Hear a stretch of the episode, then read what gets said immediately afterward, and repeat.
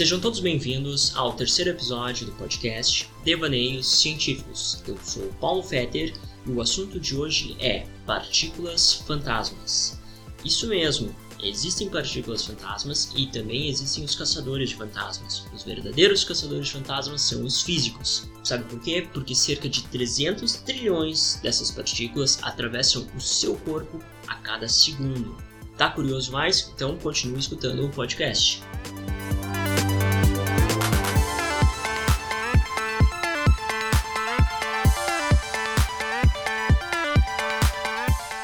Bom, antes de mais nada, eu te peço para seguir o Devaneios Científicos no Instagram, pelo arroba Devaneios Científicos, e também compartilhe esse episódio e os outros com seus colegas, com seus amigos, assim vai me ajudar a manter o podcast. Mas vamos lá!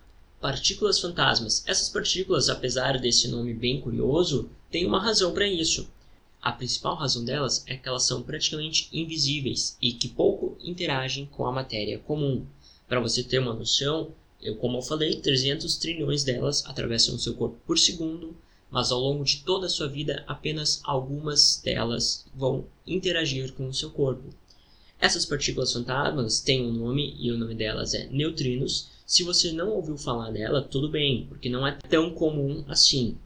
Mas vamos lá, vamos entender então o que, que se acontece. Essas partículas, a hipótese delas surgiu com um fenômeno físico chamado decaimento beta. Esse decaimento é o decaimento que explica a fissão nuclear, o mesmo tipo de fenômeno envolvido nas bombas nucleares. Basicamente constitui em um nêutron que decai se transformando em um próton e mais um elétron. Isso era o que era observado antes de 1930.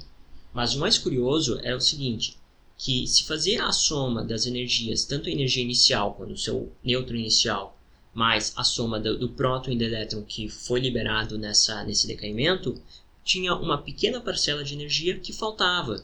E aí, pelo teorema de conservação de energia, deve ter alguma coisa ali faltando. O interessante é que esse decaimento ele levou muitos cientistas até acreditarem que o teorema da conservação de energia não era válido, ele era incorreto. Mas um físico chamado Wolfgang Pauli, em 1930, cogitou a possibilidade de que deve existir uma pequena partícula neste decaimento que então tenha essa energia restante, esse resíduo de energia, para assim a conservação de energia existir. Essa partícula, então, ela não possuiria carga elétrica e nem também massa. Seria uma partícula puramente de energia, a qual ele batizou de nêutron, mas não é o mesmo nêutron que nós conhecemos do átomo. Isso, na verdade, com a descoberta do nêutron que ocorreu em 1932, essa partícula mudou o nome, de nêutron passou para neutrino. Mas então, qual que é a importância do neutrino? A importância do neutrino é a seguinte: eles são extremamente abundantes no universo e diversos fenômenos físicos há presença desses neutrinos. O primeiro, então, que foi observado é esse decaimento beta, então que deveria então existir uma partícula, essa partícula é o neutrino. Somente em 1956 o neutrino foi observado experimentalmente. Ele foi observado pelo físico Frederick Reines, a qual, com essa observação, ele ganhou o Prêmio Nobel em 1995 por esta descoberta. A partícula fantasma neutrino ela é bastante curiosa porque ela é muito difícil de ser detectada, principalmente pelo fato de que acreditava que não possuiria massa e também não possui carga elétrica. Desta forma, ela não realiza nenhuma interação elétrica.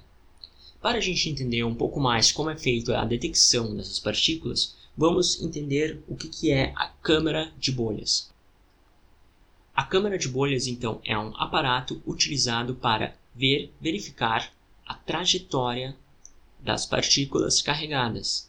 Ela nada mais é do que um tanque contendo hidrogênio, a qual permite então detectar o movimento de partículas carregadas que atravessa esse tanque. Ela foi inventada em 1952 pelo cientista Donald Glaser, a qual recebeu o Prêmio Nobel de Física em 1960 por esta invenção. A câmara de bolha foi muito utilizada pelos cientistas para a detecção de partículas. E o que, que isso tudo tem a ver com neutrinos? Vamos pensar em um tipo de decaimento que é o decaimento beta, que eu expliquei. Lembrando que esse decaimento então é o decaimento envolvido na bomba atômica, quando você tem um átomo pesado que se divide em átomos menores, liberando energia. É algo muito similar a isso. O decaimento mesmo, então, é esse nêutron, que ele libera um próton, um elétron, e então libera mais um neutrino para conservar energia. Se você analisar esse tipo de decaimento numa câmara de bolhas, você então verifica o movimento de um próton indo para um lado, um elétron indo para o outro, porque nessa câmera você consegue ver essas trajetórias, essas partículas carregadas. E o curioso é que em algum momento essa trajetória some, porque então ali está passando uma partícula fantasma, essa partícula fantasma neutrino, porque como ela não tem carga elétrica, ela não sofre nenhuma interação elétrica, então ela não pode ser vista na câmara de bolhas. Então, nessa câmara de bolhas, nós não conseguimos enxergar os neutrinos, mas nós conseguimos enxergar a sua interação com as outras partículas carregadas, porque essas podem ser vistas na câmara de bolhas. Com a descoberta dos neutrinos, veio outra coisa muito importante, que é o entendimento de uma das forças fundamentais, a força nuclear fraca. Como eu já disse antes, toda a física moderna ela se baseia em quatro forças fundamentais. Entre elas estão o eletromagnetismo, a força gravitacional, a força nuclear forte. Essa força nuclear forte é a responsável então que mantém o núcleo do átomo unido. E por último, a força nuclear fraca. A força nuclear fraca, então, é a força que cinge as partículas, é aquela força que vai vai fazer com que um átomo mais pesado se quebre e assim, desta forma, libere outras partículas e energia. Na teoria fraca, um neutrino ele sempre surge junto com um positron, que é a antipartícula do elétron, ou então um antineutrino é sempre surge junto com um elétron. Antineutrino é a antipartícula do neutrino. Então, o neutrino estando presente na força fraca, sua detecção comprovou então a existência da força fraca.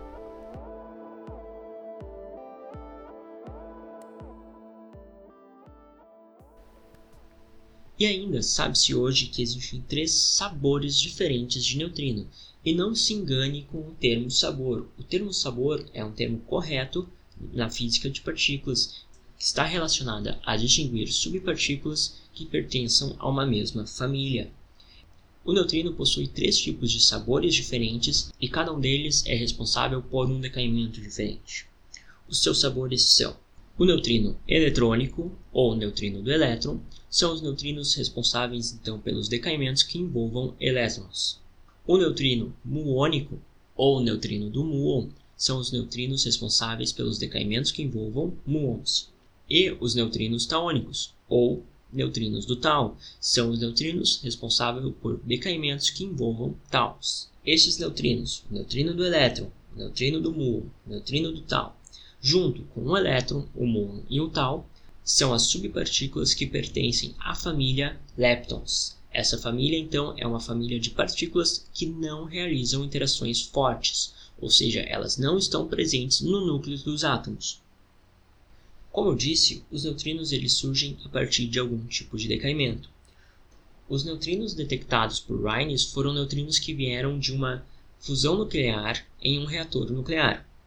Após conseguir observar neutrinos de uma reação nuclear de um reator, pensou-se se poderia ser observado os neutrinos que vêm do Sol, que o Sol realiza diversas reações nucleares. Ele basicamente queima hidrogênio e né, no processo dessa queima de hidrogênio a gente então tem a liberação de muita energia, muitas partículas e também neutrinos.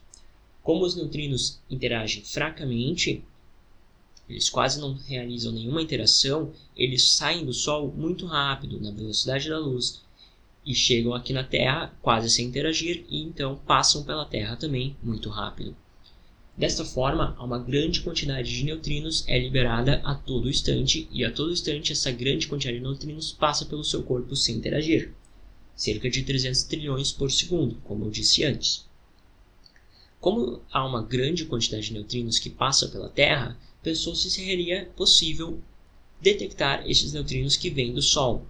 Esses neutrinos que vêm do Sol são neutrinos então mais energéticos, e então busca-se por experiências que consigam detectar estes neutrinos.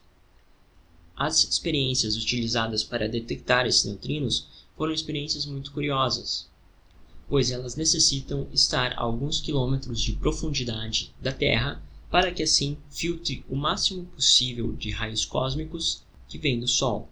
Pois, como eu disse, o Sol então, durante a sua fase de fusão nuclear, ele, está, ele emite diversas partículas muito carregadas, entre elas o neutrino. Mas então, para conseguir detectar os neutrinos, é preciso então que o laboratório se situe a alguns quilômetros de profundidade da Terra para que as outras partículas que não sejam neutrinos elas sejam filtradas pela Terra.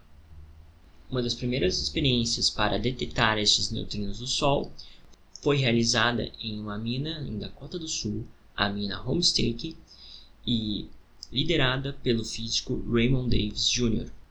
Essa experiência então consistia em um tanque de 615 toneladas de um fluido de lavagem a seco.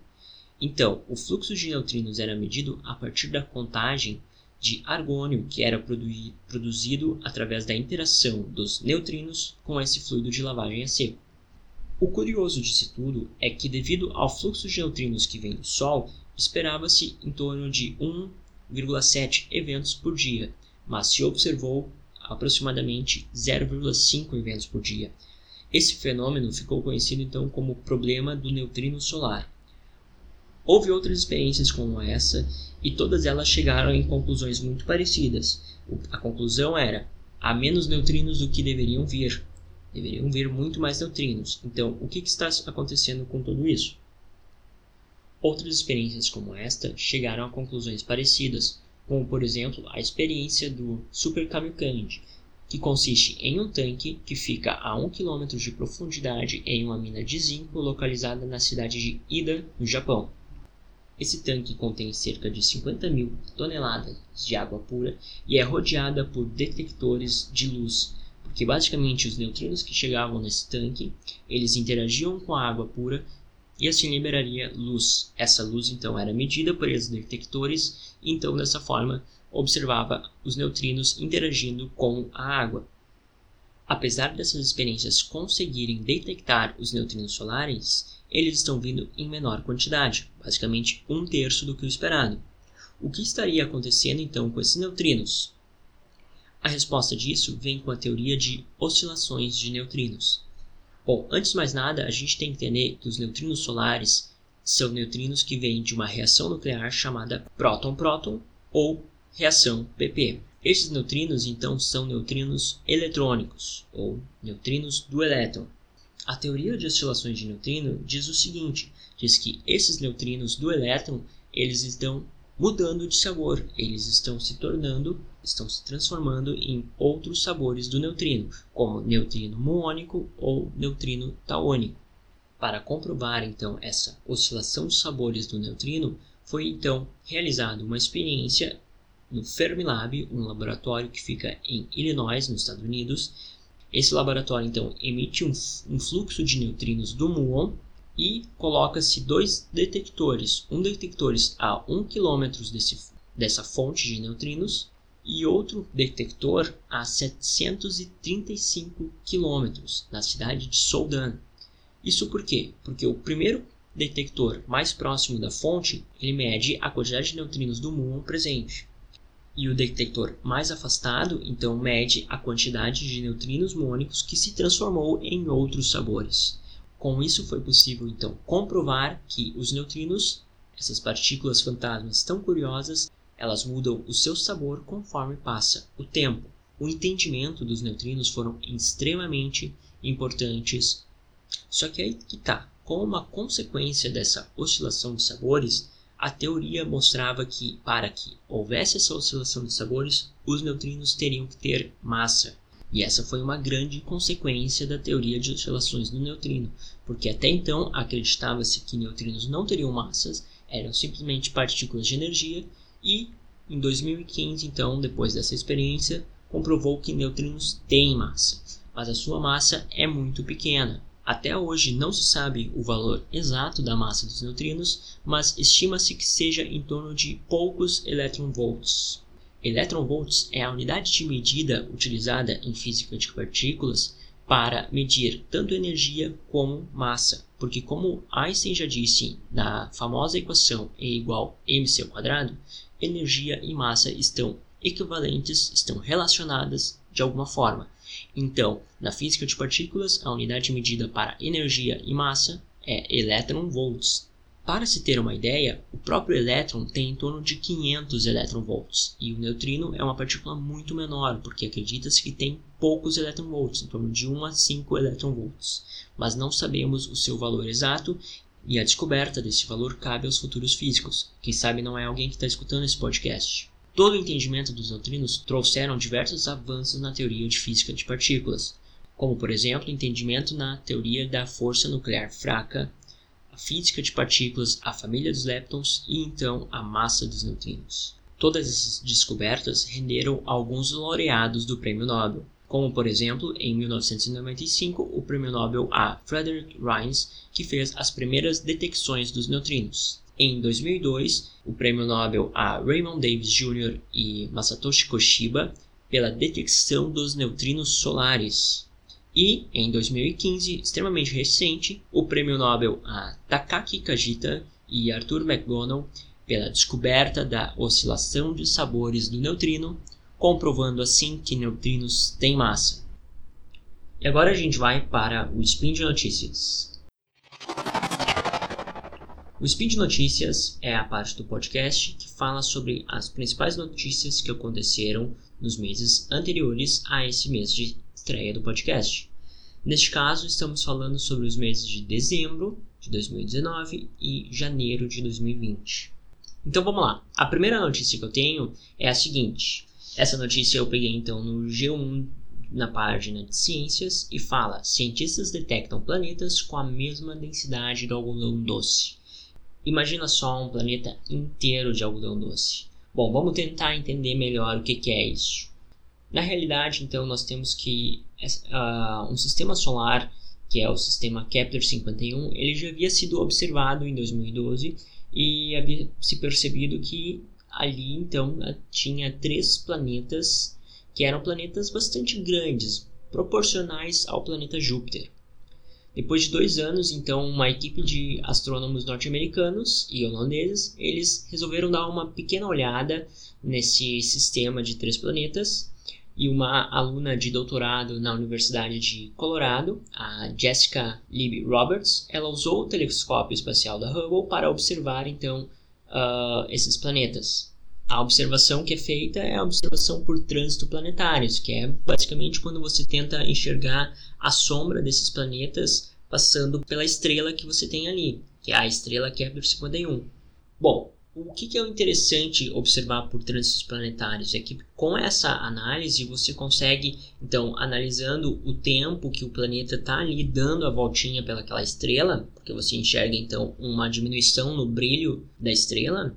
Bom, com isso você consegue estabelecer não só o tamanho da, do planeta que está passando, como também a massa desse planeta. E aí é bem simples, né? Você calcular a densidade desse planeta, porque é uma relação de uma razão que é a massa dividido pelo volume. E o que foi observado é que esse planeta ele tem uma pequena massa, uma massa próxima à massa da Terra mas em comparação o seu tamanho é proporcional ao tamanho de Júpiter. Então é fácil fazer os cálculos aí. Você vê que uma massa pequena dividido por um volume grande vai te dar o quê? Uma densidade muito pequena. E o que, que eles encontraram foi que esse planeta ele tem uma densidade parecida com a densidade de um algodão doce. É isso que nós temos. Nós temos esse planeta fofinho, que é um planeta então com uma densidade parecida com a densidade do algodão doce. A segunda notícia que eu tenho, então, é uma notícia da revista Planeta. Essa é uma notícia de dezembro que diz que o novo acelerador de partículas brasileiro, o Sirius, ele produziu as suas primeiras imagens. É o que nós temos aqui. Uh, na semana ali do dia 16 e 17 de setembro foi realizadas as primeiras imagens pelo Sirius. O Sirius ele é importante porque ele então ele emite uma luz síncrotron ela será a maior e a mais complexa infraestrutura científica já construída aqui no, no país, e é uma das primeiras luz síncrotrons de quarta geração no mundo. Então ela ela está planejada para deixar o Brasil na liderança mundial de produção desse tipo de luz.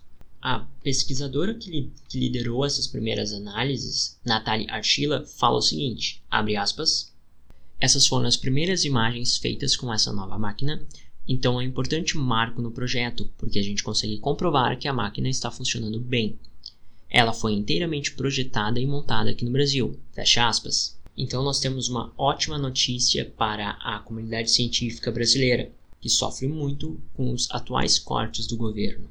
E a última notícia que eu tenho para passar nesse episódio, ela é do El País e tem tudo a ver com neutrinos, com o episódio, com o assunto do episódio de hoje. E fala o seguinte: o Japão construirá um observatório para registrar fenômeno impossível. Que observatório é esse? é então um upgrade, é um novo observatório no, no Super Kamiokande. Como eu já havia dito, o Super Kamiokande então é um detector de neutrinos e o Japão então ele tem a ideia de criar o Hyper Kamiokande, um gigantesco observatório para detectar os neutrinos.